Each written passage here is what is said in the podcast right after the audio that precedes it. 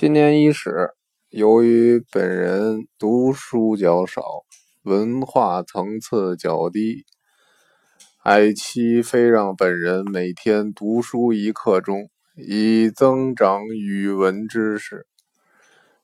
故从今日起，为大家读一读唐武孙先生的作品《饮馔杂谈中国吃》。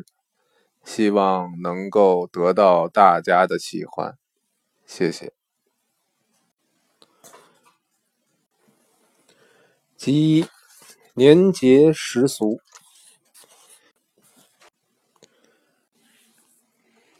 甲子时的，爆竹一声，现岁发春。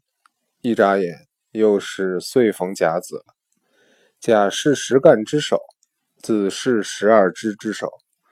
以干配支，其变六十，也就是说，要过六十年才有一次甲子年呢。干支自古相传是天皇氏所创，皇帝时大饶氏才以天干配地支来记年月日时，从皇帝纪元开始到现在，整整七十七个甲子了。北平明星相家关奈日虽然学历不高，可是推算命理有极深的造诣。连林更白、李徐场、袁树丹几位对子平吉有研究的学者，对关奈日都推崇备至。遇到有关命理上的难题，总要找关奈日研究一番。因此。关不但在平津颇著声名，就连上海地皮大王程林生，虽然对于命理自认博考精研，可是遇到犹豫难决的大事，还专程到北平去求教呢。癸亥年小寒之后，转瞬就是甲子，他打算在上海大马路买块地皮。照命理推算，甲子跟程的八字冲克太重，官劝他甲子年以守城为事，千万不可妄动。结果程麻皮未听忠告，不但大马路那块地皮大亏其本，就是其他地皮生意在甲子年都一败涂地。从此对关奈日更是五体投地。官说甲子年是干支之首。对一般人来说都是变动较大，所以劝人这一年擅自操持，载舟覆舟起伏甚大，风险也就险恶，每个人都应当特别谨慎。笔者在北平时，每年春节最喜欢逛场店，风雅之士多半逛书摊、古玩摊买些文房用品、书籍、玉器、古玩字画；年轻朋友则喝喝茶、吃点小吃，看看热闹，买点耍货。我是一进海王村公园，就往西南角几个旧货摊寻宝，在破铜烂铁堆里溜达。别看不起那些旧货摊有时珍藏有旷世奇珍，就看您如何挑选了。癸亥年，我逛旧货摊儿。曾经以一块二毛钱买一堆杂七杂八的废物回来，家里人都笑我有点神经。可是这堆破烂经我拣选洗刷，在里面居然发现一寸半长方形的艾叶熏图章，尘垢淤积，有如一块土蛋。等冲洗干净，赫然是一方刀法轻随。奇异阳文的印章，上端刻有一尊低眉尻坐无量寿佛，下刻甲子吉祥四个古玺。更难得的是，款边刻字全都完整，用侧锋竖刀刻着“甲子贞吉，用以为佩”八个字，下属“至绳”二字，字体较大。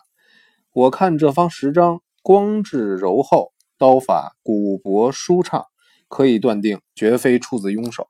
可惜不知智绳是哪一朝代的人。有一天，我到散元先生家，送我们诗中雅集整理后的抄本，顺便把那方印章带去，打算请教他的出处。碰巧姚芒父在座，姚氏不但诗书画三绝，对于金石方面的遗文琐事，更是痴转渊博，无所不知。他一看就说：“这方艾叶勋是难得一见的河北玉田石头，因为产量极少，又出自水坑，所以知者不多。”我请教姚氏：“智绳是何许人？”他说：“智绳姓孙，名承宗，号凯阳。智绳是他的字，河北高阳人，生于明世宗嘉靖四十三年，适逢甲子，到了喜宗天。喜宗天启四年，又逢甲子，累官兵部尚书、东宫大学士。他他精于六人紫微斗数，他认为甲子年是他龙跃天门的吉星，也是虎卧悬崖的恶煞，所以他得了这方名石，就刻了这方印章，随身携带，以资验圣。谁知魏忠贤参禅起归，清兵攻高阳，率家人聚守，城破投环死。名士稳定，清室中定。皇天不负苦心人，散元先生也非常高兴。我对姚氏的素阔宏深简直佩服极了。他笑着对我说：“并不是他渊博，而是他刚刚看完明史的《孙文定公列传》，所以。”能够原原本本说出孙志成的身世来。后来这件事传到齐白石先生耳朵里，他让他的学生李苦禅借去观赏。齐老不但敬重孙承宗是位忠臣，对于印章的佛像古稀，认为都是神来之笔。他想让我嫁让，我当然不肯。后来他画了一张三尺长的条幅，是一座油灯盏，一只老鼠。在灯盏半中腰，想往上爬偷油喝，又怕热油燎手，鼠眼灼灼，姿怯不前。从上面垂下一只工笔珠子，由丝垂直而下，丝约尺多长，是我所看到的齐老七十以后的精心杰作。他托王梦白来跟我情商交换。齐老花草虫一向画得极为雅瞻工致，可是配景有时则显粗犷无微。可是这幅画刻削清丽，没有一笔写意，全是工笔，又关乎王梦白的面子，只好割爱交换。琉璃厂荣宝斋南纸店的掌柜何景明，在我处看见这幅画，爱不释手。诗风甲子，首属当令，今朝子飞又是好口彩。他怂恿我印了若干便签跟请客帖子，板存荣宝斋。他们柜上也用原图印了好几百、上千盒的诗件，数月之间再版了若干次。后来又把建纸加繁，一直销到欧美，柜上算是发了一笔小财。白石老人自从得了这方印，甲子年给人画的画、册页，凡是得意之作，都盖上这方印章。前些时看见蒋碧薇收存一本册页，是白石老人工笔草虫，每页左下角就赫然印有“甲子吉祥”的四个朱红字呢。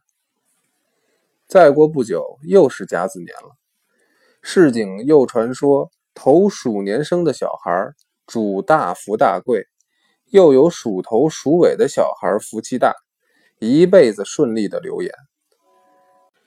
舍亲李俊孙、刘孙坤记不但对于子平均有深厚的研究，曾在上海设立明学院，著有研究命理的专书《新命行事》。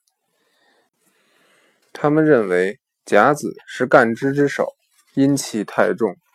那一年做事就业都应当谨言慎行，小孩子宁可避开甲子年。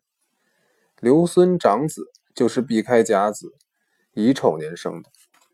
这种五行生克，我们门外汉不敢妄加虐待。不过，像过去的龙年，大家大声龙子龙女，闹得今年小学一年级都要增班，那就未免太庸人自扰。希望大家不要再随便起哄了。